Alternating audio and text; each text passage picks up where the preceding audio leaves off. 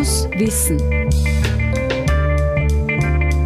Das Freie Radio Freistadt wird zum erweiterten Hörsaal. Wir bringen Vorträge und Podiumsdiskussionen ins Radio. Aus den Bereichen Gesundheit, Medien, Pädagogik, Ökologie und vieles mehr.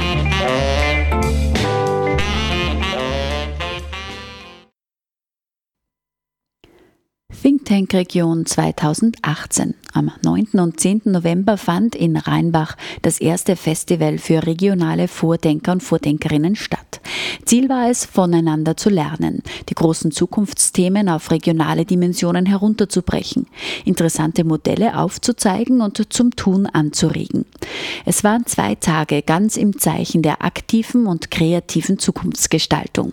In unzähligen Podiumsdiskussionen, Keynote-Vorträgen und Talks wurde gezeigt, welche Potenziale in der Region vorhanden sind und wo noch innovative Möglichkeiten bestehen, den ländlichen Raum zu nutzen. Hören Sie nun Vorträge und Diskussionen rund um das Thema Regionalentwicklung der Zukunft und Zukunftsarbeit. Dieser Themenblock startete mit einer Interviewrunde mit dem Titel Die Bedeutung von Zukunftsarbeit und Initiativen für eine Region, eine Stadt ein Land.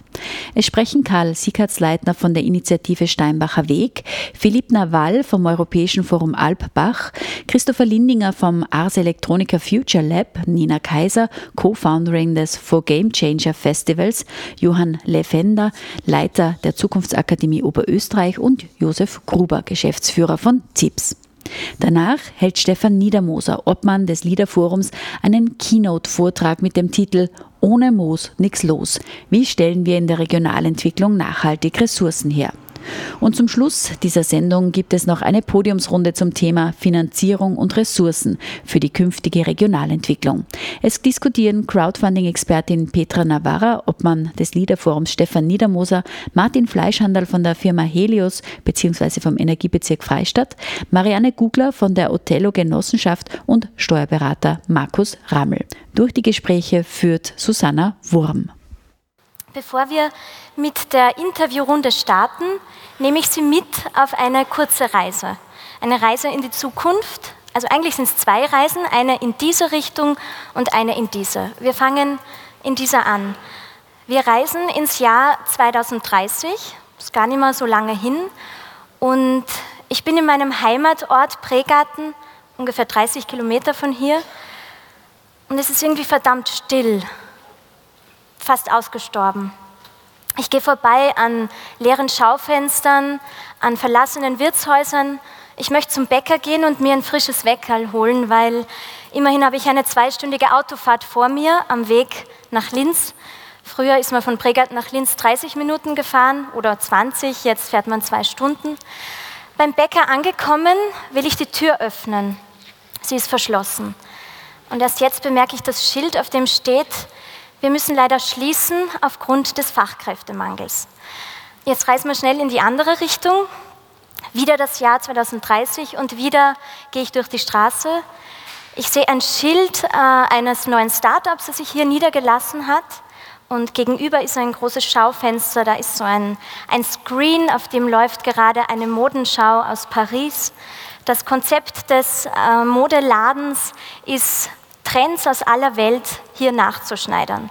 Cool, denke ich mir, das Handwerk wird wiederbelebt. Ich komme zum Bäcker, öffne die Tür und hinter der Theke steht meine Nachbarin. Während sie mir das Mondflässerl gibt, sind ihre beiden Kinder liebevoll betreut im Mehrgenerationenhaus in einem Vierkanthof. Sie winkt mir zum Abschied, wünscht mir alles Gute für meine neue Firma, die habe ich gestern erst gegründet es geht sehr schnell, ohne Bürokratieaufwand mittlerweile. Zurück in der Gegenwart, zurück in jener Zeit, wo wir jetzt entscheiden können, ob es in diese oder in diese Richtung gehen soll. Und deshalb stellen wir uns jetzt die Frage, wie müssen wir Regionen jetzt entwickeln, damit sie in Zukunft nicht nur Raum, sondern wertvoller Lebensraum mit Perspektive sind? Das Thema unserer ersten Interviewrunde ist die Bedeutung von Zukunftsarbeit und Initiativen für Regionen, Stadt und Land. Dafür haben wir natürlich, danke, äh, die besten Experten eingeladen, die sind auch gekommen. Einer darunter ist ein regionaler Vordenker im wahrsten Sinn des Wortes. Er ist Altbürgermeister der Gemeinde Steinbach an der Steier und er hat ein Konzept zur nachhaltigen Entwicklung von ländlichen Gemeinden entworfen. Und er steht schon da. Herzlich willkommen, Karl Sieghardsleitner. Oh. Wir haben auch einen Experten dabei, der weiß, wie Demokratie belebt und neu gelebt werden kann.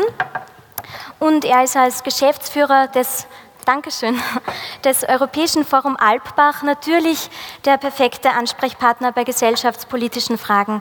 Vielen Dank fürs Kommen, Philipp Nawal. Wenn man über Zukunft sprechen will, dann darf natürlich er nicht fehlen. Er ist der Leiter des Future Lab im AEC. Danke fürs Kommen, Christopher Lindinger.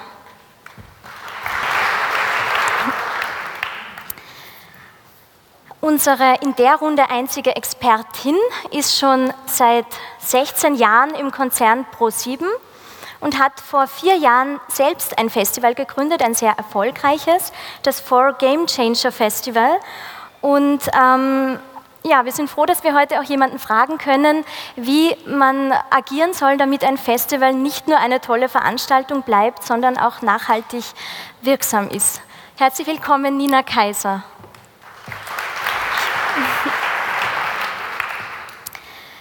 Wenn wir wissen wollen, wie Zukunftsarbeit überhaupt äh, funktioniert und abläuft, dann müssen wir den Leiter der Zukunftsakademie Oberösterreich befragen, Johann Lefender. Herzlich willkommen.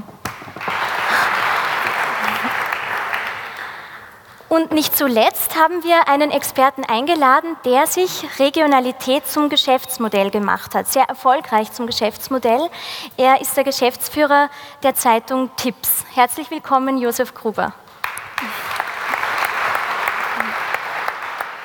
Herr Sickertsleitner, ich möchte gern mit Ihnen anfangen. Sie sind Altbürgermeister der 2000 Einwohner Gemeinde Steinbach an der Steier und Sie haben die Initiative Steinbacher Weg ins Leben gerufen. Und da haben Sie Ziele verfolgt, wie den Ortskern wieder zu beleben oder Planungsfehler in der Raumordnung zu korrigieren und auch geschlossene wirtschaftliche Kreisläufe zu schaffen. Daher meine Frage an Sie, wie gelingt es zum Beispiel, einen Ortskern zu beleben und wie kann man die Menschen bei solchen Entwicklungsschritten am besten mitnehmen? Naja, bei uns war es verhältnismäßig einfach, weil wir so weit am Boden waren und so viel näher gestanden ist, dass wahrscheinlich die Menschen schon erkannt haben, es muss sich was ändern. Früher hat man nur äh, eigentlich die Situation beklagt und hat gewusst, wer vielleicht dran schuld ist. Und ich habe gesagt, bei diesem Spiel, wenn ich Bürgermeister werden soll, mache ich nicht mit. Entweder sind wir alle bereit, unseren Lebensraum dort wo wir leben und unsere Kinder leben, äh, so zu gestalten, dass er Zukunft hat, oder ich mache dieses Theater nicht mit. Und das hat funktioniert. Und dann ist das passiert, was heute Herr Fiedelschuster gesagt hat, mir hat das Herz gepumpert, denn ich könnte jeden Satz unterstreichen, wie es dann zu so einem Tempo damals gekommen ist. Vielen Dank. Philipp Nawal, Sie haben für die Recherche Ihres Buches, ich zeige das gern mal her, und zwar das heißt Die freundliche Revolution. Dafür sind Sie durch ganz Europa gereist und haben wahrscheinlich auch einige Gemeinden wie Steinbach an der Steier entdeckt.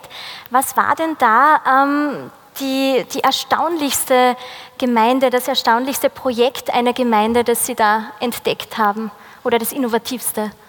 Einmal herzlichen Dank äh, für die Einladung und schön, dass ich hier sein kann. Es ist mir eine besondere Ehre, neben Karl Siegerzeitler zu sitzen, denn sein Name ist mehrmals gefallen. Und ich glaube, das ist auch ganz wichtig hervorzuheben, dass Innovation immer im Kleinen beginnt und dann langsam wachsen kann. Ähm, ich könnte Ihnen von einem irischen Bürgerrat erzählen, der äh, mit 99 per Losverfahren ausgewählten Bürgern Verfassungsreformen vorangetrieben hat oder der größte digitale Gesetzgebungsprozess in Frankreich, äh, der online stattgefunden hat und vieles mehr. Aber was mich am meisten auch im Herzen berührt hat, war ein Kindergarten. Äh, und äh, ich greife damit gleich den Ball vom Reinhard Mitterlehner auf und bleibe beim, beim, beim Beginn und bei der Zukunft, nämlich bei der Jugend. Und dieser Kindergarten ist in der äh, Rheintalgemeinde in Vorarlberg-Meider und ist ein demokratischer Kindergarten. Mhm. Das heißt, Kinder lernen sehr früh im vom Alter bis zwischen drei und sechs Jahren, wie Mitbestimmung und Verantwortung übernehmen funktioniert. Und jetzt sagt man, ja, was können Dreijährige so groß mit, mitentscheiden? Das ist ja eine Überforderung. Da irrt man sich, da geht sehr viel. Die treffen sich jeden Morgen, bestimmen ihr Tagesprogramm, haben eine, eine große Dorfkindergartenversammlung einmal die Woche, wo sie die Lernpläne und, und Ideen wie Theaterstücke ausarbeiten. Und das Wichtigste ist, wenn man fragt, naja, ist auch der zweite Aspekt, der Demokratie ja lebendig macht, nämlich Verantwortung übernehmen dabei dann sagt die Kindergartenleiterin eine sehr äh, beeindruckende Frage, ja klar, die Kinder müssen für ihre Ideen auch einstehen und sie umsetzen. Und ich gesagt, na wie geht das? Und dann führt sie mich zur Toilette und sagt, naja, das ist ein Beispiel, wie das funktioniert. Und ich sage, was ist, was ist hier los? Hat sie gesagt, naja, vor ein paar Jahren haben die Kinder sich aufgeregt, dass die WC-Anlagen, die Zwischenwände so niedrig waren und sie wollten immer aufs Klo gehen, weil alle immer drüber geschaut haben. Und anstatt das zu lösen, das Problem für die Kinder, hat man in einer Versammlung eine Gruppe, haben sich zwölf Kinder gemeldet, sich die Köpfe zusammengesteckt und eine Idee entwickelt, was, wie sie diese äh, bauliche Problematik lösen können. Und nicht nur das, sie haben dann selber beim Bürgermeister angerufen, mit dem Bauhof verhandelt und mitgeholfen, diese Erhöhung der Zwischenwände oder ein paar andere Kleinigkeiten sozusagen einzubauen. Und das ist, glaube ich, das, das, die wichtige Botschaft.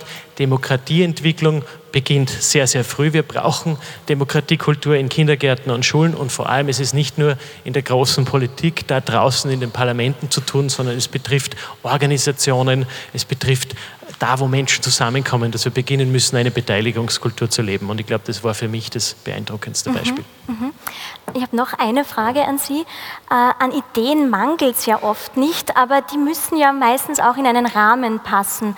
Was sind denn da so die Rahmenbedingungen der Regionalentwicklung in Europa? Das ist eine große Frage, aber vielleicht greife ich noch mal auch an, an Vorredner an und, und, und hebe eines hervor. Alle, bei, was bei vielen meinen Gesprächen auch mit Bürgermeistern und Bürgermeisterinnen in, in, in europäischen Gemeinden, die stark auf Bürgerbeteiligung und, und, und partizipative Stadtentwicklung hervorgehoben wird, ist, dass man, bevor man in die Umsetzung geht, sich einmal genauer überlegt, welchen Sinn äh, welchen Zweck sehen wir eigentlich für unsere Gemeinschaft, für unsere Region. Ich vertrete überhaupt die These, dass im 21. Jahrhundert keine Organisation, kein soziales Gefüge, das nicht diesen Sinn geklärt hat, überlebensfähig ist. Und das heißt, der Steinbacher Weg, der Mäderer Weg in, oder viele andere Gemeinden, die das, die das gemacht haben, ist erst einmal ein Leitbild zu fragen, wo wollen wir eigentlich hin? Was ist das Leben, das wir uns vorstellen? Und das, die Wichtigkeit dieser Arbeit, dieser Sinnarbeit unterschätzt man. Das ist die erste These. Und die zweite die ganz, ganz wichtig ist. Man darf äh, von Seiten der Planung und Entwicklung nicht den Fehler machen, nicht von Beginn an Räume für Selbstorganisation und Engagement aufzumachen, weil am Schluss hat man vielleicht, wenn man zur Beteiligung aufruft, viele gute Ideen, aber sitzt dann alleine in der Umsetzung und ist dann auch überfordert. Das heißt, ich muss, muss schon von Anfang an mitdenken, wo lasse ich einfach auch äh, sozusagen Selbstorganisation zu. Das kann zum Beispiel heißen, dass ich in einer Regionalentwicklung sage, hier gibt es Projektförder Gelder für bürgerschaftliche Ideen. Die Umsetzung liegt dann aber bei den Bürgerinitiativen selbst, äh, die die sozusagen diese Fördermittel bekommen können, äh, aber nicht bei der bei jetzt offiziellen Verwaltung oder Politik. Ich glaube, das, das sind so zwei zentrale äh, Muster oder, oder Thesen, die, die gute Regionalentwicklung erfolgreich machen. Mhm. Herr Sicherheitsleiter, Sie haben jetzt immer genickt. Haben Sie das genauso erlebt? Wie ist es Ihnen gelungen, da die Menschen mitzunehmen? Ja, wir haben in der Leitbildentwicklung einfach alle damals engagierten Leute, auch in den Vereinen und so weiter, eingeladen, um hier mitzuarbeiten, dann der Bevölkerung zurückzuspielen und den Entwurf für das Leitbild in einer doch neunmonatigen Arbeit. Aber da ist ja was passiert. Da haben ja die Menschen die Dinge verstanden und etwas gelernt. Und vielen Menschen ist die Meinung äh, vorhanden, das müssen andere tun. Und wenn man äh, darauf wartet, bis andere kommen, das tun, dann, arbeit, äh, dann wartet man in einer solchen Gemeinde eine weitere Generation umsonst. Es geht nur, wenn die Herzen aufgehen, wenn das Vertrauen zueinander da ist, über Parteigrenzen hinweg, über äh, Konfessionsgrenzen hinweg, und wenn man entdeckt, welches Potenzial in jeder Gemeinde schlummert, und wenn eine Frau dann mit 60 Jahren sagt, ich habe ja gar nicht gewusst, dass ich das kann, das ist das eigentlich Schlimmste, was uns passieren kann. Wenn wir so lange warten, bis die Begabungen entdeckt werden und eingesetzt werden zum Aufbau einer lebendigen Gemeinschaft, in der man gerne lebt. Denn wir leben auch in der Zukunft nicht auf einer Homepage, sondern in einem Heimatort. Und dort empfinde ich, ob ich geliebt werde, ob ich geschätzt werde, ob ich im Alter noch gebraucht werde, damit ich der Demenz entfliehen kann, so wie Gerald Hüther behauptet, dass das Miteinander, die Wertschätzung des anderen, eine Grundvoraussetzung ist, dass wir die Demenz hinauszögern und dass wir auch mit 80 unsere kreativen Wurzeln noch weiter pflegen, denn die Wissenschaft hat entdeckt, wenn die Voraussetzungen passen und der Humus entsteht im Gehirn für neue Hirnzellen, dann ist sogar bei mir noch möglich, dass noch ein bisschen was entsteht. Dankeschön.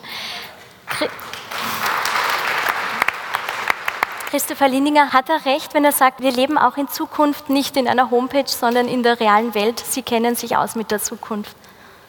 Naja, das wäre jetzt ein bisschen vermessen äh, zu sagen, dass ich mich mit der Zukunft auskenne. Sie beschäftigen ich sich seit zwei Jahrzehnten mich, damit. Ich beschäftige mich mit diesen Fragestellungen.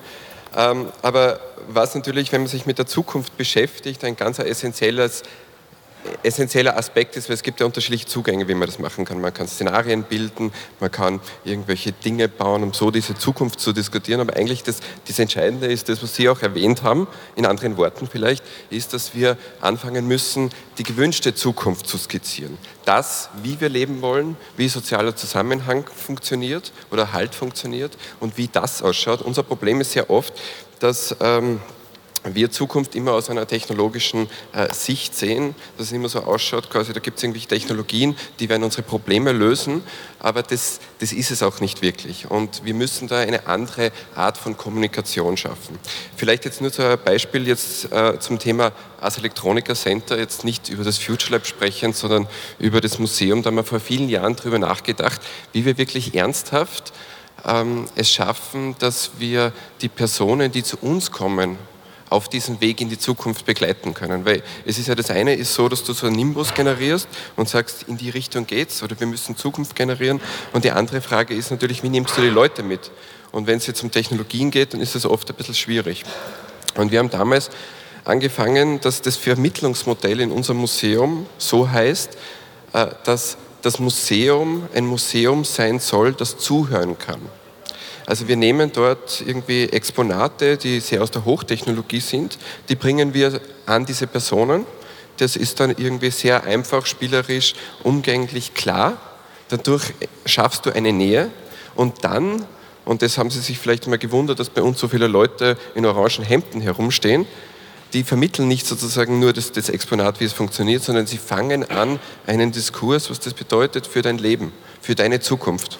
Und der letzte Schritt, der für uns dann wichtig ist, wenn du die Leute gefangen hast, dass sie draufkommen, hey, das hat was mit mir zu tun, das hat mit meiner Zukunft zu tun, dass du ihnen sagst oder ihnen sie unterstützt, was der nächste Schritt ist, das Empowerment. Was könnten sie machen, um in diese Richtung zu gehen? Und einen Punkt will ich noch ganz kurz jetzt, weil ich nur über das Museum geredet habe, ähm, leider ist es so, dass sehr viele Institutionen, Projekte, die sich mit Zukunft beschäftigen oder allgemein immer nach Kennzahlen gemessen werden. Bei Museen ist es sehr oft sozusagen die Kennzahl, wie viele Leute gehen ins Museum äh, und wenn äh, viele reingehen, dann sozusagen ist es ein gutes Museum. Wenn wenige reinkommen, dann ist es ein schlechtes Museum. Und bei vielen dieser Initiativen müssen wir langsam zu dem Punkt kommen, wo wir nicht diese Metrik erkennen, sondern wo wir den symbolischen Wert erkennen.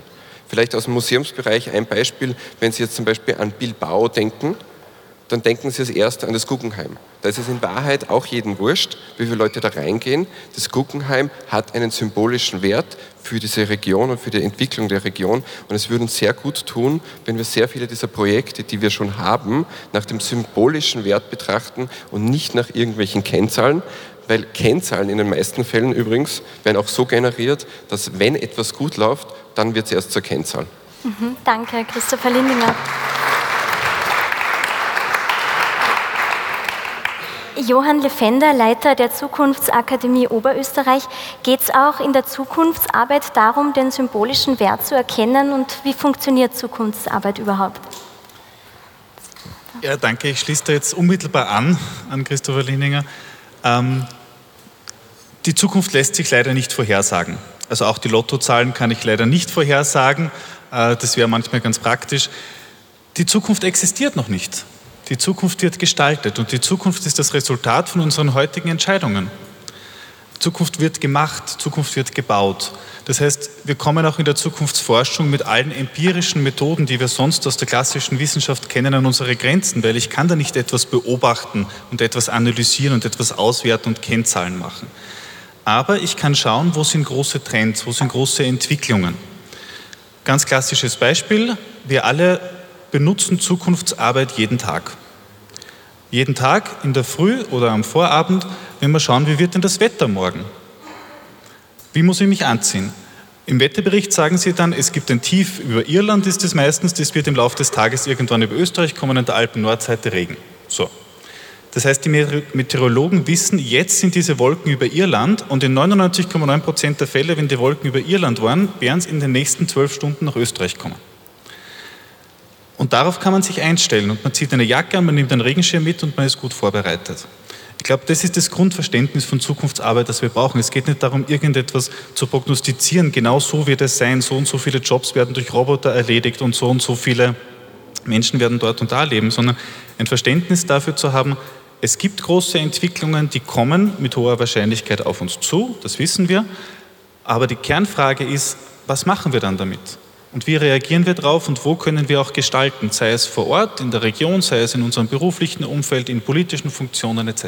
Wenn wir jetzt diese Kernfrage, was machen wir damit in Bezug auf Digitalisierung nehmen, was können wir denn in den Regionen machen, damit wir den Fortschritt der Digitalisierung als Vorteil nutzen können? Danke, diese Frage hat uns jetzt nämlich gerade ein Jahr lang beschäftigt. Äh, die Digitalisierung ist so ein Riesentrend, wo wir alle mittendrin sind. Ich glaube, das steht außer Zweifel. Und die Digitalisierung hat ein sehr spannendes Merkmal. Die Digitalisierung hebt räumliche Distanzen auf. Es ist vollkommen wurscht, ob Sie hier in Rheinbach sitzen, ob Sie in Linz sitzen, ob Sie in Timbuktu sitzen. Die Kommunikation passiert genauso schnell. Und das ändert unser Verständnis von Raum- und Zeitbezügen vollkommen. Das sagen einmal die Akademiker. Und dann kommen die Regionalentwickler daher und sagen, na, das ist doch eine super Chance für den ländlichen Raum. Weil plötzlich ist es egal, ob ich irgendwo im ländlichen Raum arbeite, forsche, lehre, lerne oder im städtischen Raum, wenn wir die Breitbandverbindung haben. So. Also eine Riesenchance für den ländlichen Raum. Und jetzt sind wir mit vielen Gemeindeakteuren in Kontakt und versuchen dort auch ein Bewusstsein zu schaffen, dass man mit, die, mit der Digitalisierung was Cooles machen kann für die Region. Und dann haben sie gesagt, ja was denn? Ja, dass die Leute da YouTube-Videos anschauen können. Ich gesagt, ja, gibt schon viele gute Ideen, was man mit der Digitalisierung machen kann, aber so genau wissen wir es nicht. Und jetzt sind wir hergegangen und haben mit der Unterstützung vom Gemeindebund und der Fachhochschule Oberösterreich 100 konkrete Beispiele, praktische Anwendungen recherchiert, wie Gemeinden und Regionen die Digitalisierung nutzen können. In der Verwaltung, im Bereich Lernen, im Bereich Nahversorgung, im Bereich Gesundheit, Kultur etc. Und haben das in eine Broschüre und auf eine interaktive Website gegeben. Sie haben auch in Ihrem, in Ihrem Bag eine, so einen kurzen Factsheet dazu bekommen. Und wir möchten Sie wirklich bitten und ermutigen, da mal reinzuschauen und zu überlegen, welche von diesen Anwendungen passt vielleicht für meine Lebenssituation, passt für meine Gemeinde. Vielen Dank, Johann Lefender.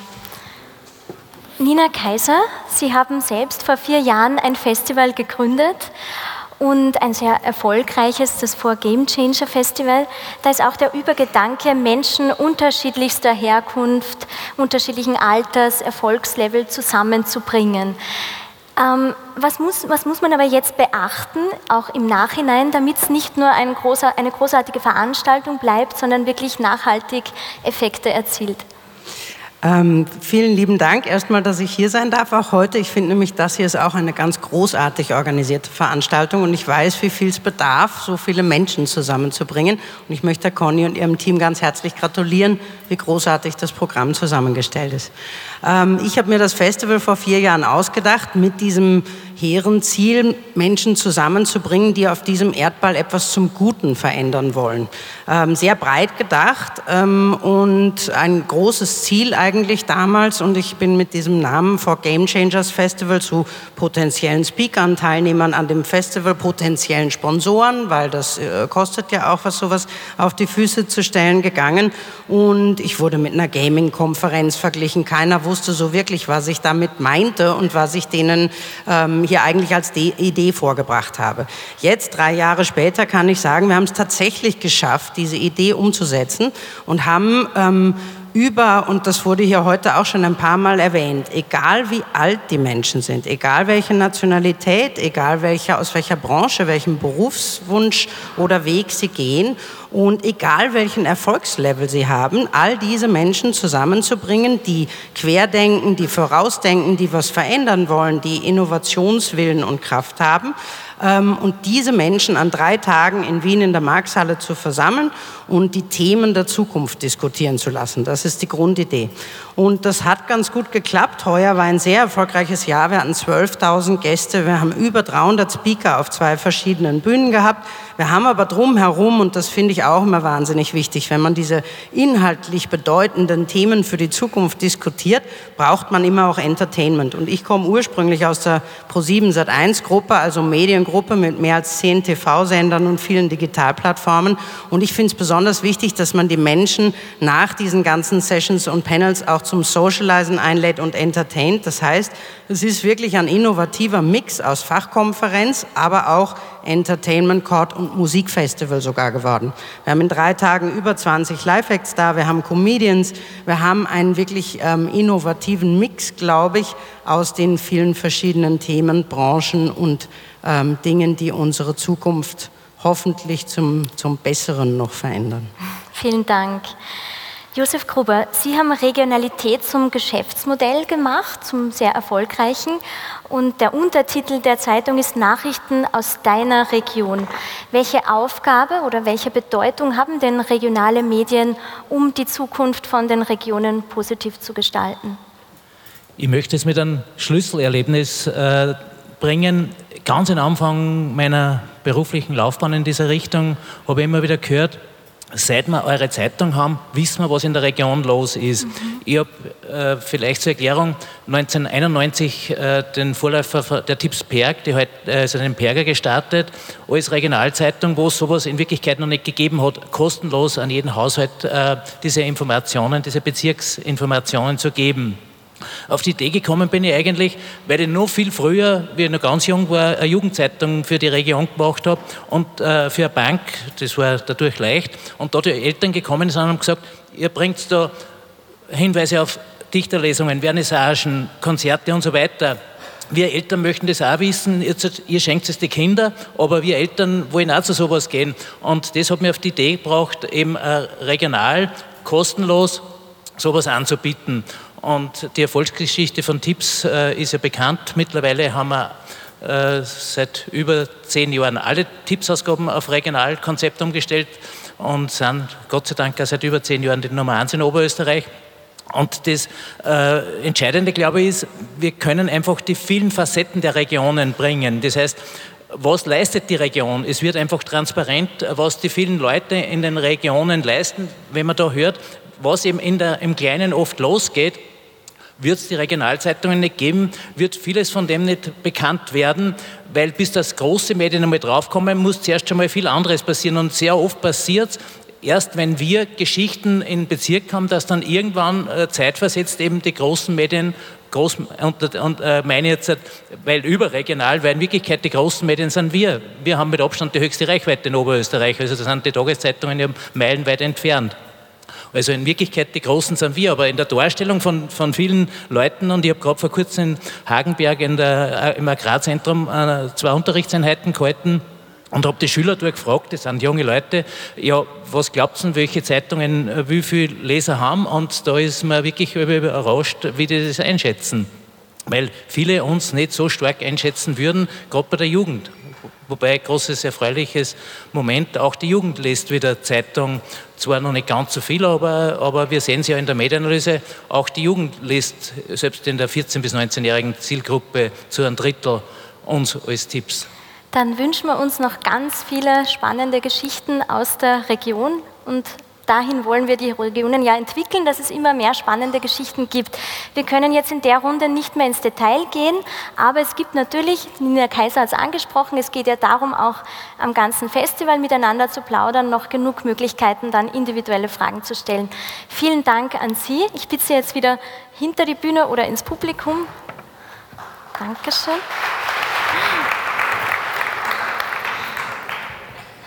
Wie man sehen kann, an guten Ideen mangelt es nicht, aber gute Ideen müssen natürlich auch umgesetzt werden. Und dazu braucht es vor allem auch Ressourcen, finanzielle Ressourcen oder wie Stefan Niedermoser sagen würde, ohne Moos nichts los. Er wird uns jetzt in seiner fünfminütigen Keynote Ideen aufzeigen, wie wir in der Regionalentwicklung nachhaltig Ressourcen sicherstellen können. Herzlich willkommen, Stefan Niedermoser. Dankeschön.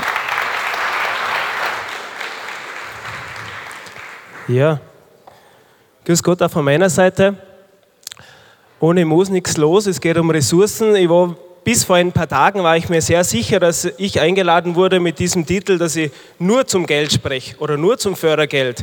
Dann hat es eine Begebenheit ergeben. Letztes Wochenende sind meine drei Kinder zu mir gekommen und haben gesagt, Papa, du musst mit uns in den Wald gehen, ich brauche Moos. Also okay, aha, warum jetzt das? Die in der Kindergarten haben es äh, gebastelt, in der Volksschule haben sie eine Krippe gebaut dann habe ich mir gedacht, ah, okay, äh, vielleicht ist jetzt Moos, wir denken, wenn wir so einen Titel hören, immer an Geld, aber vielleicht ist es doch mehr. Was macht dann der gemeine Mitteleuropäer derzeit? Er googelt einmal, was, was passiert denn dann? Äh, dann ist mir aufgefallen, äh, wenn man das eingibt, in die Suchmaschine, kommt ein Spiel. Ein Spiel von Hasbro, freigegeben ab acht Jahren, ohne Moos nichts los. Was mir sofort aufgefallen ist, als Regionalentwickler, als Geschäftsführer auch eines, einer LIDA-Region, die Reichen sind in der Stadt, sind beim Boulevard, haben ein Auto, das Geschäftsmann fährt mit seiner Freundin umeinander. Die Armen sind am Land, müssen das Haus verkaufen äh, und haben die ganzen Rechnungen und auch sogar die Mäuse laufen mit Geld davon. Da denkt, uh, also wenn das schon so ganz klassisch ist, das ist ein Spiel, das sind die Achtjährigen, also ab acht wird das so genommen, offensichtlich selbstverständlich. Dann ist das zweite Thema gekommen, vielleicht hat das der eine oder andere von euch auch mitgekriegt vor vier Tagen. Zwei von drei Europäern äh, sagen, früher war alles besser. Und denke mal als Regionalentwickler, boah, also, was mache ich jetzt? Und zusammenpacken, heimgehen. Wenn eh zwei von drei sagen, es ist früher alles besser gewesen, heißt auch zwei von drei Millionen Österreichern oder 200 Millionen von 300 Millionen Europäern. Äh, das gibt einen schon zu denken. Ähm, und äh, dann habe ich mir gedacht, okay, was sind jetzt Ressourcen? Um warum geht es eigentlich? Ressourcen sind Mittel, Gegebenheiten und auch Eigenschaften, um Ziele zu verfolgen, Anforderungen zu bewältigen, spezifische Handlungen zu tätigen oder einen Vorgang zielgerecht ablaufen zu äh, lassen. Da war ich ein bisschen beruhigt wieder, da habe ich gedacht, okay, ich bin doch nicht so weit weg von der Materie. Das Ressourcenmanagement ist offensichtlich, die Regionalentwicklung ist genau das, was wir jeden Tag äh, machen. Aber es ist gar nicht so einfach mit diesem Ressourcenmanagement. Wir alle haben, nicht nur wir, auch offensichtlich Säugetiere äh, laut der Wissenschaft, haben ein in uns ruhendes Bedürfnis nach Ausgewogenheit, nach, nach Gleichberechtigung. Ich habe jetzt da als Beispiel dieses Foto von dem Kollegen, ja, Kollegen, äh, Mitbürger unserer Ehre mitgenommen, von dem äh, Affen. Es gibt ein Beispiel, kann man auf YouTube nachschauen, wie das äh, getestet wurde. Ähm, zwei Affen, die sich gegenseitig sehen, äh, haben gelernt, wenn sie einen Baustein hergeben, bekommen sie dafür im Gegenzug eine Gurke. Also Ressource äh, Spielzeug gegen Ressource Nahrung. Ressource Nahrung ist offensichtlich wichtig. funktioniert das Spiel, funktioniert immer, bis eines Tages bekommt ein Affe statt einer Gurke Weintrauben. Und das sieht der Zweite natürlich. Was der Zweite bekommt, gibt den Baustein her, in der Meinung, er bekommt jetzt auch eine Weintraube, er kriegt wieder die Gurke. Die klassische ökonomische Theorie besagt, er müsste trotzdem zufrieden sein, weil er hat ja sein Essen bekommen. Was macht der Affe? Er wirft die Gurke in hohem Bogen raus und macht einen brutalen Aufstand. Das heißt, es ist offensichtlich nicht so einfach, Ressourcen zu verteilen, weil es Ressourcen an sich haben, dass sie oft nicht äh, unbegrenzt verfügbar sind. Und wir haben irgendwie immer das Gefühl, wir brauchen das, was andere auch haben und müssen uns dazu Gedanken machen. Dann habe ich drei Typen ausfindig gemacht, wie die Leute damit umgehen. Es gibt den Resignierer, der sagt, ich habe nichts, ich kann nichts. Gilt für Personen auch wie Regionen. Es gibt viele Regionen, die sagen, ich habe nichts, ich kann nichts, äh, aus uns wird nie was werden. Diese Art ist überall, zum Glück offensichtlich da im Müllviertel ein bisschen weniger. Die zweite Art, wo, sagt, also wo die Frau sagt, ich habe kein Höschen an und der eine sagt, oh Gott, vergesslich ist die auch noch. Äh, das, sind, das sind die ewig Suchenden, von denen gibt es sehr viele. Das ich immer, das sind die Personen, die zu uns immer sagen, warum es nicht geht. Das sind genau die, die das nicht sehen, wenn etwas offensichtlich ähm, am Tisch sitzt, in dem Fall die sehen die Ressourcen einfach nicht, weil sie es nicht sehen wollen oder nicht sehen können. Und dann gibt es zum Glück auch die dritte äh, Kategorie, die Finder oder die Finderin. Oder wenn wir da im Müllviertel bei dieser Veranstaltung sind, wahrscheinlich können wir zu ihr Conny sagen. Äh, das wäre da vielleicht richtig.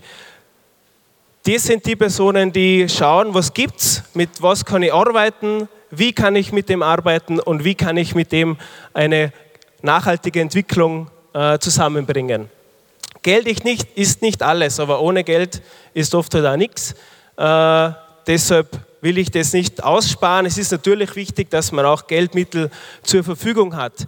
Zum Ende noch zusammenfassend, wie stellen wir die Ressourcen nun sicher? Das war ja meine Ausgangsfrage. Wir müssen uns auf das Finden fokussieren, nicht auf das Suchen. Immer, immer suchen wird uns nicht weiterbringen. Wir müssen da mal finden. Äh, wir müssen unsere eigenen Ressourcen dürfen wir nicht vernachlässigen und nur immer schreien, ich brauche mehr Geld, ich brauche mehr Fördergeld äh, und nur dann funktioniert es. Wir haben viele eigene Ressourcen in jeder Region. Die müssen wir nachhaltig schöpfen die Ressourcen kombinieren. Ich glaube, das haben wir dann nachher Gelegenheit in der Runde darüber zu diskutieren. Äh, die Verantwortung auf der regionalen Ebene weiter stärken, weil diese Ebene weiß, welche Ressourcen vorhanden sind und wie die am besten eingeteilt werden können. Und ohne das jetzt zu wissen, was ihr beruflicher Hintergrund war, äh, machen ist wie wollen, nur einfach besser. Äh, und es gibt auch Ressourcen, die wachsen, wenn man sie nützt. Klassisches Beispiel ist das Wissen. Und äh, somit ist mir persönlich lieber, dass wir ein Chaos haben, ein strategisch geplantes Chaos, als wir, wir haben einen Stillstand, einen Stillstand, der einfach aber nur ein Wahnsinn ist. Somit äh, vielen Dank und ich hoffe jetzt auf eine gute weitere Runde, wo wir darüber diskutieren können. Vielen Dank, Stefan Niedermoser. Dankeschön. Dankeschön. Und wir ergänzen die Runde mit noch weiteren Experten. Zum einen die Crowdfunding-Expertin Petra Navarra. Herzlich willkommen. Grüß Gott, hallo. Dann haben wir auch jenen Mann, der das größte Photovoltaikkraftwerk mit Bürgerbeteiligung in Österreich betreibt, Martin Fleischandal. Unter den Expertinnen ist auch Marianne Gugler, sie ist Othello Egen Mitgründerin. Schön, dass Sie da sind. Grüß Gott. Und in einer Runde, wo es um finanzielle Ressourcen geht, darf natürlich auch ein Steuerberater nicht fehlen. Wir freuen uns, dass wir den Steuerberater auch auf der Bühne begrüßen dürfen. Markus Rammel, herzlich willkommen. Hallo. Ähm, ich würde gern ähm, mit Marianne Gugler beginnen. Äh, Sie sind Expertin im kooperativen Wirtschaften. Ähm, welche Möglichkeiten gibt es denn, um Einzelne dazu zu bewegen, damit sie in der Region ähm, ihr Unternehmen gründen, dass sie nicht in die Stadt gehen, sondern aufs Land? Das sind oft Einzelkämpfer, alleine hat man es oft schwerer als in der Gruppe. Ja, genau. Ich denke, es ist genauso, wie Sie schon sagen. Es gibt nämlich ganz viele Menschen, die Dinge unternehmen am Land, die tätig sind, die Ideen haben, die das auch in die Welt bringen wollen. Und zum Teil machen sie es eben alleine. Und sie auf die Idee zu bringen, dass man das auch miteinander machen kann und eben kooperativ, weil miteinander ist es auch einfacher, wenn Sie sich vorstellen, dass die Kosten, die ich habe für mein Unternehmen, wenn ich das zusammenlege mit anderen, die auch ihre Kosten haben für ihr Unternehmen, dann haben wir mitunter dann noch viel mehr, also nicht nur mehr Geld, sondern auch noch einen Raum, wo wir Wissen teilen, einen Raum der Inspiration und einen Raum, wo wir noch viel mehr in die Welt bringen können und vor allem auch, wo wir diese Vielfalt, die dann oft entsteht durch die verschiedenen Kompetenzen, äh, hier auch diese Vielfalt organisieren und damit noch andere neue innovative Ideen umsetzen können. Mhm. Haben Sie das auch gemeint mit Ressourcen kombinieren? Das haben Sie ganz am Schluss erwähnt. Darf ich Ihnen Ja, genau. Ressourcen kombinieren bedeutet natürlich einerseits die Ressourcen in der Region, äh, sprich Wissenskapital, Sozialkapital, aber auch normales Geldkapital äh, zu bündeln äh, und das ist genau das, was ich gemeint habe, eben mit der Kombination von verschiedenen Ressourcen. Mhm. Petra Navarra, Sie haben über 20 Jahre Erfahrung in der Entwicklungspolitik. Sie beschäftigen sich damit, zivilgesellschaftliche Sozialprojekte auf den Weg zu bringen. Wenn wir uns jetzt das Thema anschauen, man hat Ideen in der Region, man will sie umsetzen, aber dann geht es natürlich auch darum, mal Förderungen zu bekommen.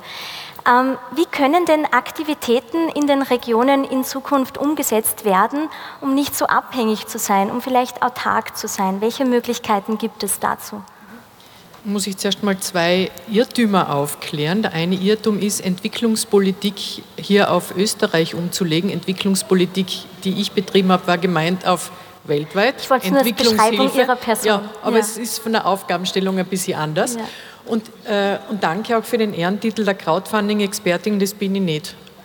Okay, das haben steht wir so auch in den gemacht, Unterlagen. Haben wir auch, na, äh, ist ja wurscht. Äh, ich habe mich eine Zeit lang mit Stiftungen beschäftigt, hier in Österreich mit gemeinnützigen Stiftungen und ich glaube, darauf rekurriert ein bisschen äh, diese Zuschreibung. Ähm, und in diesem Kontext des Stiftungswesens, des gemeinnützigen Stiftungswesens, ist natürlich Regionalentwicklung ein ganz wichtiger Punkt, denn da finden viele Innovationen statt. Da äh, ist ein hoher Bedarf an, an äh, geistiger Mobilität. Ähm, da gibt es auch wahnsinnig viel engagierte Menschen, aber oft eben nicht die Ressourcen, die auf der Straße liegen oder äh, Ressourcen, die über äh, Programme nur äh, mit, mit viel bürokratischer Kompetenz auch zugänglich sind. Also wenn ich jetzt an LIDER denke, äh, mit, mit EU-Förderungen umgehen, das ist ein Anspruch, den nicht jeder genügen kann. Trotzdem bin ich der Meinung, es gibt sehr viele unterschiedliche Varianten, Finanzmittel für die Umsetzung von Ideen äh, zu finden. Ähm, und es muss vielleicht vorweg noch nicht einmal oft eine Finanzierung sein. Äh, wenn man die Ressourcendefinition von äh, Stefan sich in Erinnerung ruft, ähm, ein Ressourcen sehr viel mehr als Finanzmittel, Manchmal mag eine Art Talentetausch zum Ergebnis führen, ohne dass ich jetzt an was ich wie viel zigtausend Euro aufstellen muss. Äh, nichtsdestoweniger äh, liegen in den privaten Schatullen auf der einen Seite und auch in den Unternehmenskassen Mittel, die sich gut für regionale Projekte heranziehen lassen. Die Frage ist nur immer, wie komme ich dorthin? Wie wie locke ich sozusagen diese Kohle raus und kann sie instrumentalisieren für Projekte. Und da gibt es sehr unterschiedliche Strategien und Crowdfunding ist eine davon. Ähm, ich weiß nicht, ob ich jetzt darauf eingehen soll, aber ähm, um es jetzt mal ganz plakativ zu nennen, äh, Sie haben neben den normalen Spendeaufrufen das Crowdfunding als sehr persönlich adressierte Variante, Mittel zu lukrieren. Sie haben die Möglichkeit, über Stiftungen zu ganz bestimmten Zwecken Mittel umzusetzen oder auch selbst Bürgerstiftungen, regionale Stiftungen ins Leben zu rufen, die für sehr langfristig angedachte Projekte ähm, eine Finanzierung bieten können. Und es gibt die Möglichkeit äh, der Kooperationen mit Unternehmen, die natürlich auch in der Region angesiedelt sein sollten, um diese Identifikation mit dem Thema herzustellen. Vielen Dank. Ähm, Markus Rammel, wenn man jetzt die Frage stellt, wo, wo will man sich mit seinem Unternehmen niederlassen, in einer ländlichen Region, in der Stadt, welche steuerlichen Anreize, welche steuerlichen Modelle könnte es dazu geben, damit der Anreiz geschaffen wird? Oder gibt es da schon welche? Ja, da wär, gäbe es eine gute Idee dazu, äh, eine Investitionszuwachsprämie oder einen Investitionsfreibetrag regional zu beschränken, wie es bei EU-Förderungen ja auch schon äh, oft der Fall wäre, dass man sagt, ganz bewusst, man bringt diese Arbeitsplätze aufs Land, man erspart sich auch viel Geld für die Infrastruktur, für Straßen, man erspart den Mitarbeitern äh, viel Zeit und den Unternehmern viel Ärger. Also das eine, wäre eine ganz einfache Maßnahme. Die zweite ganz entscheidende Sache, die für mich noch viel wichtiger wäre, wäre für Mitarbeiter aus ländlichen Regionen eine Prämie für die Weiterbildung, eine Bildungsprämie, die ist schon abgeschafft worden, leider insgesamt, aber dass man das äh, auf das ländliche Gebiet reduzi äh, reduziert. Warum ist das wichtig? Es ist ein Kampf um Arbeitskräfte, um Fachkräfte und wenn äh, die gut ausgebildete Fachkräfte und Arbeitskräfte vor Ort sind, äh, dann werden sich auch die Unternehmen dort ansiedeln. Wie gesagt, die Arbeit wird den, mit, mit, den Menschen zugeführt und nicht mehr die Menschen der Arbeit. Das sieht man selber am eigenen Betrieb. Ich verliere gute Mitarbeiterinnen und Mitarbeiter. Ich habe eine Kanzlei in Linz nach Berg, nach Freistadt, weil die Leute nicht mehr fahren wollen. Das heißt, wenn die, die Leute dort sind, dann wird es so sein. Und eine dritte Forderung, Wieso muss jede Behörde äh, in Wien stationiert sein? Das könnte doch ganz genauso in ländlichen Gebieten sein. Diese Forderung äh, wird schon seit Jahren gespielt, aber ich glaube, den Worten müssen irgendwann Taten folgen und dann hätte man für das ländliche Gebiet genau diese Auslastung, die man braucht. Mhm. Dankeschön. Stefan Niedermoser, haben Sie noch eine vierte Forderung oder auch eine fünfte? Äh, wir haben nicht nur vier oder äh, fünf Forderungen, sondern wir haben gerade vor zwei Monaten ein sechsseitiges Papier an Forderungen äh, geschickt, wie wir uns eben diese Abwicklung von Förderungen, generell das in der ländlichen Entwicklung, wie wir uns das leichter und einfacher vorstellen, weil ähm, leider passiert es immer mehr, dass wir uns auf Basis von Landesbudgets oder Budgets von Regierungen oder von siebenjährigen Budgets der Europäischen Union abhängig machen, ob jetzt in der Region Entwicklung erfolgen kann oder nicht. Das müssen wir mit aller Gewalt, so geht es positiver Gewalt äh, verhindern. Äh, und äh, deshalb gibt es da von unserer Seite sehr viele Forderungen, aber ich könnte sie alle aufzählen, aber ich glaube, das wird den Rahmen ein bisschen sprengen. Äh, auf alle Fälle haben wir viele Ideen äh, und wollen dazu einen aktiven Beitrag leisten, weil ich mehr und mehr äh, in meiner täglichen Arbeit draufkomme, dass auch die Leute in Wien, auch die Leute in Brüssel sehr froh sind, wenn, die, wenn sie aus den Regionen ganz konkrete äh, Ideen bekommen, weil sie es gar nicht wissen eigentlich, wie es funktioniert, weil sie es gar nicht wissen, warum wir manche Dinge ganz anders sehen als äh, die betreffenden Personen, die seit 30, 40 Jahren im selben Büro sitzen. Mhm, Dankeschön. Ähm, Kommen wir nochmal ganz kurz zu dem Thema zurück. Martin Fleischander, Sie sind an der Reihe. Äh, wenn wir jetzt schauen möchten, dass wir mehr wirtschaftliche Betriebe auch in die Regionen holen, dann ist natürlich auch die Frage, wie, wie kann man denn diese wirtschaftliche Ansiedlung schaffen, ohne die Vorteile, die Qualität des Landlebens wie eine intakte Natur einbüßen zu müssen? Boah, das ist eine, eine schwierige Frage und eine sehr komplexe. Ähm, es ist natürlich wichtig, die Infrastruktur dementsprechend zu entwickeln. Also wir jetzt als Vertreter der Helios Sonnenstrom und als Vertreter, ähm, wo wir die Ressourcen, die Ressource Geld äh, benötigt haben, um ein großes äh, Photovoltaikprojekt in der Region hier äh, zu etablieren und die Gemeinden davon Nutznießer sind, also weil die Gemeinden selbst eben dieses Geld nicht aufbringen konnten, um ähm, die Photovoltaikanlagen an ihren Dächern zu errichten, haben wir äh, eine Bürgerbeteiligung ja, entwickelt und ähm, äh, eben Geld eingesammelt. Äh, warum haben wir das nicht in der Stadt gemacht oder am, am Land? Warum sind wir ans Land gegangen? Einerseits waren wir gut verwurzelt, also die agierenden Personen, die hier gehandelt haben, sind in der Region verwurzelt, obwohl ich selbst, mich selbst äh, zu jenen gehöre, wie der Professor Buchberger zuvor erwähnt hat. Ich bin weggegangen, um Know-how äh, zu erwerben und sozusagen wieder zurückgekommen in die Region, um hier äh, tätig zu sein und zu wohnen. Diese Region, in der wir hier leben, bietet sehr viel, auch für Unternehmer. Äh, ein Schlagwort ist schon gefallen, die Anbindung an die Zentralräume, eine gewisse Internationalisierung. Das sind alles äh, wichtige, gute Ausbildungsmöglichkeiten, höhere Schul, äh, Schulsysteme bis hin zur Lehre. Also alle diese Dinge, die hier schon genannt sind, sind wichtig als, Stand, als Standortfaktor für Unternehmen und auch für Startups. Mhm, vielen Dank.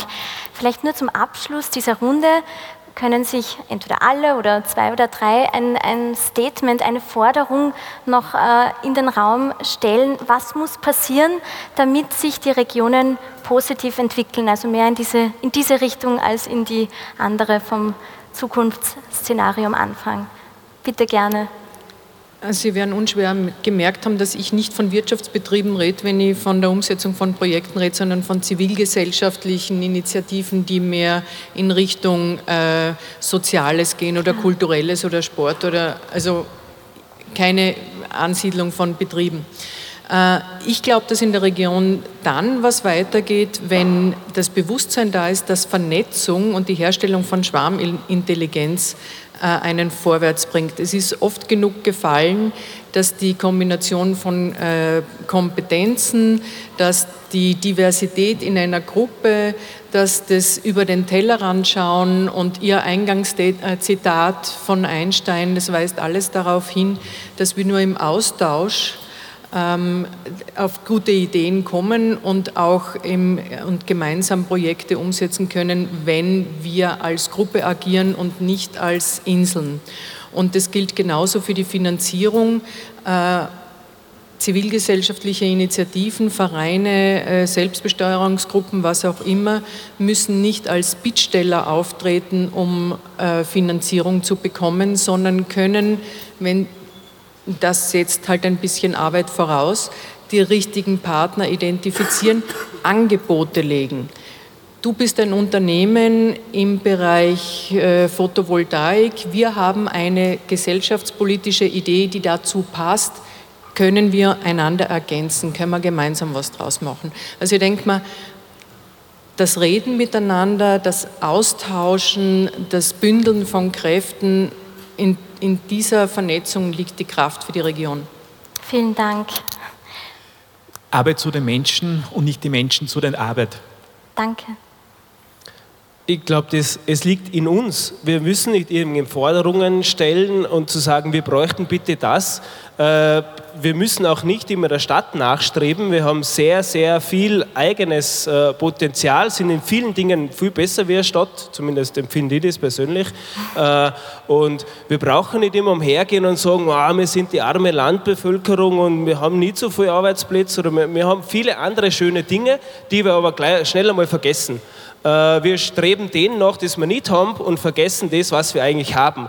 Und deshalb nehme ich uns, stelle ich keine Forderung, sondern da müssen wir uns selber ein bisschen bei der Nase nehmen und richtig stolz und aufrecht umhergehen und sagen, ich mache das gern, ich bin da gern und wir können das auch gut. Sehr gut.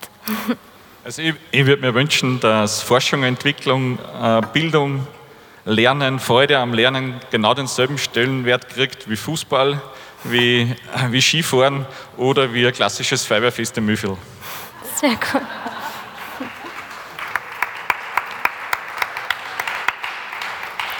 Ja, ich schließe nochmal an beim Bündelung der Kräfte, aber durchaus auch Bündelung der Kräfte im wirtschaftlich miteinander tätig werden. Das heißt, gründen Sie Unternehmen gemeinsam. E-Gen heißt die eingetragene Genossenschaft. Da bin ich selber die Unternehmerin, ich bin auch selber die Mitarbeiterin und habe dadurch das Beste aus beiden Welten. Also gehen Sie zusammen und setzen Sie Dinge um.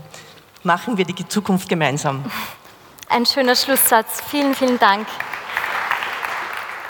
Sie hörten Vorträge und Diskussionen rund um das Thema Regionalentwicklung der Zukunft und Zukunftsarbeit. Dieser Themenblock startete mit einer Interviewrunde mit dem Titel Die Bedeutung von Zukunftsarbeit und Initiativen für eine Region, eine Stadt, ein Land. Es sprachen Karl Sickertsleitner von der Initiative Steinbacher Weg, Philipp Nawal vom Europäischen Forum Alpbach, Christopher Lindinger vom Ars Electronica Future Lab, Nina Kaiser, Co-Founderin des For Game Changer Festivals, Johann Lefender, Leiter der Zukunftsakademie Oberösterreich und Josef Gruber, Geschäftsführer von TIPS. Danach hielt Stefan Niedermoser, Obmann des Liederforums, einen Keynote-Vortrag mit dem Titel Ohne Moos, nix los. Wie stellen wir in der Regionalentwicklung nachhaltig Ressourcen her? Und zum Schluss dieser Sendung gab es noch eine Podiumsrunde zum Thema Finanzierung und Ressourcen für die künftige Regionalentwicklung. Es diskutierten Crowdfunding-Expertin Petra Navarra, Obmann des Liederforums Stefan Niedermoser, Martin Fleischandal von der Firma Helios bzw. vom Energiebezirk Freistadt, Marianne Gugler von der Othello Genossenschaft und Steuerberater Markus Rammel. Durch die Gespräche führte Susanna Wurm. Viele weitere Vorträge, Keynotes und Diskussionsrunden vom Festival Think Tank Region 2018 vom 9. und 10. November können Sie in unserer Radiothek nachhören unter www.cba.fro.at in der Sendereihe Fokus Wissen.